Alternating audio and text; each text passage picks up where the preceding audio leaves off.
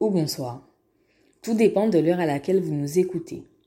Bienvenue dans la deuxième édition du podcast L'envol du Carouge, une initiative lancée par les séminaires Martinique à l'occasion des Erasmus Days. Ces podcasts vous permettront d'entendre les témoignages de ceux qui ont bénéficié du dispositif Erasmus.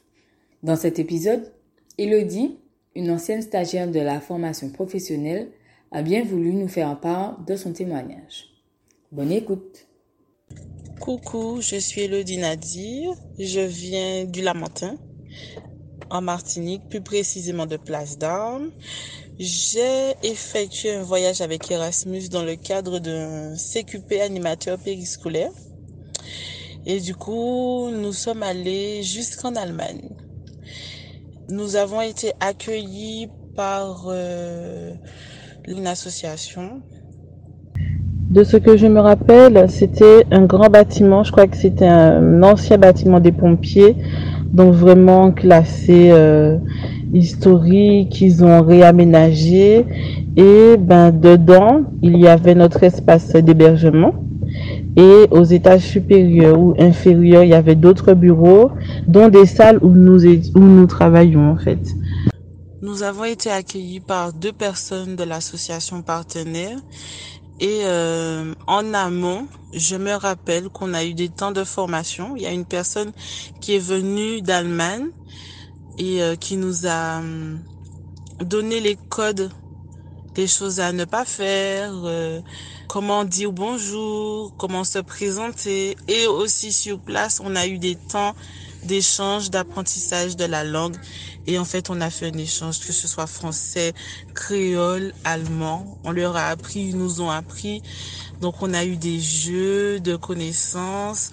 Nous sommes aussi, en fait, le but, c'était d'aller voir comment ça se passe au niveau des écoles, comment ils font les accueils, comment ils préparent euh, les activités.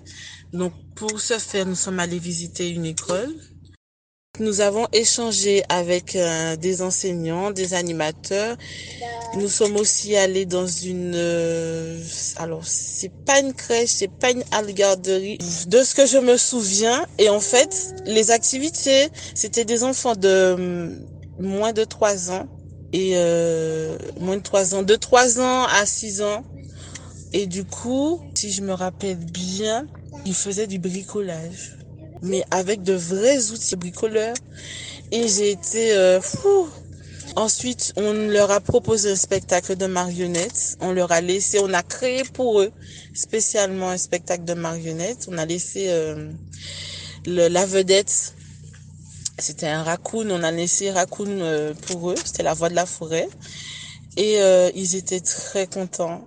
Nous sommes aussi allés dans une résidence euh, d'immigrés et on a pu voir avec une caravane d'activités, on a pu voir, on a pu progresser, on a pu jouer avec ces enfants, discuter, en tout cas le plus que possible par le jeu avec euh, les, les, enfants et c'était une expérience euh, enrichissante. Je ne sais pas si je peux parler de Charleville-Mézières parce que c'est vrai, c'est dans le cadre du CQP, mais nous avons aussi profité euh, pour aller à Charleville-Mézières. C'était pour le Festival mondial de la marionnette, parce que le but c'était d'être une troupe.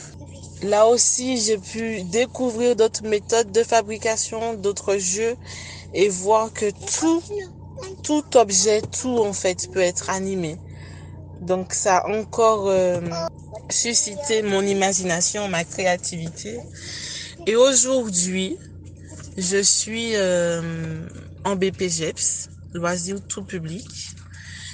En fait, je continue à mener des activités, euh, des ateliers de fabrication, de manipulation de marionnettes, mais avec en plus ce, ce que j'ai appris en Allemagne, c'est-à-dire que je laisse les enfants faire, je les accompagne. Par exemple, j'ai été au Lorrain dans une association. La commande, c'était fabrication, manipulation de marionnettes. Et eh ben, du coup, les enfants ont scié leurs tourillons. Et je vous avoue que leurs leurs animateurs, les animateurs qui les encadraient, avaient des craintes. Donc, du coup, je les ai rassurés. Et surtout, je leur ai montré ben, que je suis là et je les ai accompagnés à être aussi présents pour eux, pas pour faire à leur place, mais pour être être là et, et, et montrer que hum, la chose la plus importante, c'est la sécurité. Et les enfants étaient très satisfaits d'eux-mêmes, de leur travail, les parents aussi. Alors du coup, j'ai envie de dire euh, merci à nos amis et euh, vraiment, je pense qu'on devrait continuer vers vers cette vers le laisser faire des enfants, laisser les laisser faire en fait, parce que euh, si on le fait ailleurs, on peut le faire ici. Voilà, j'ai des, j'ai, je suis émue, j'ai de l'eau dans mes yeux parce que j'ai, voilà. Là alors, la difficulté, c'était le transport parce qu'on a pris, tu sais, les bus là qui relient les, on n'est pas, si c'était un bus en fait, on a fait France à Allemagne en bus et c'était ça, c'était, c'était très difficile à, à garder la position assise ou en tout cas euh, ouais, c'était très difficile.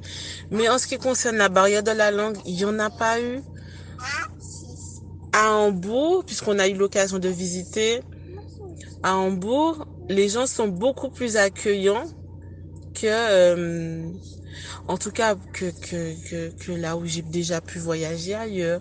Donc euh, ils voient que tu vous n'êtes pas tu n'es pas d'ici donc au contraire on vient te voir ou tu poses des questions, tu essaies de trouver tes mots, ben les gens ils, parlent anglais par moment et ben y en a on est quand même tombé sur quelques français.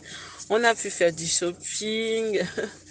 on a fait en ferry on a visité euh, avec le ferry, en fait, on a fait vraiment la traversée. C'était super, très belle expérience. Oui, je crois que le froid était très difficile.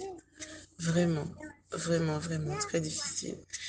Et euh, merci euh, Erasmus, si je peux dire ça.